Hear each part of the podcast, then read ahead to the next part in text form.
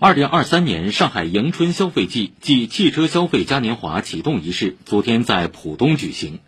市商务委发布各项促进汽车消费政策，包括延续实施新能源车置换补贴，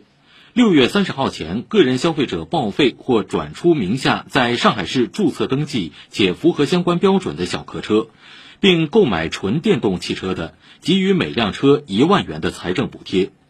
对购置日期在今年一月一号到十二月三十一号期间内的新能源汽车，继续免征车辆购置税。今年上海将推出六大消费主题季活动，实现季季有主题、月月有展会、周周有场景。启动仪式上，上海市经济信息中心发布去年本市汽车畅销品牌及车型，二零二二年上海市汽车流通行业信息监测发展报告。数据显示。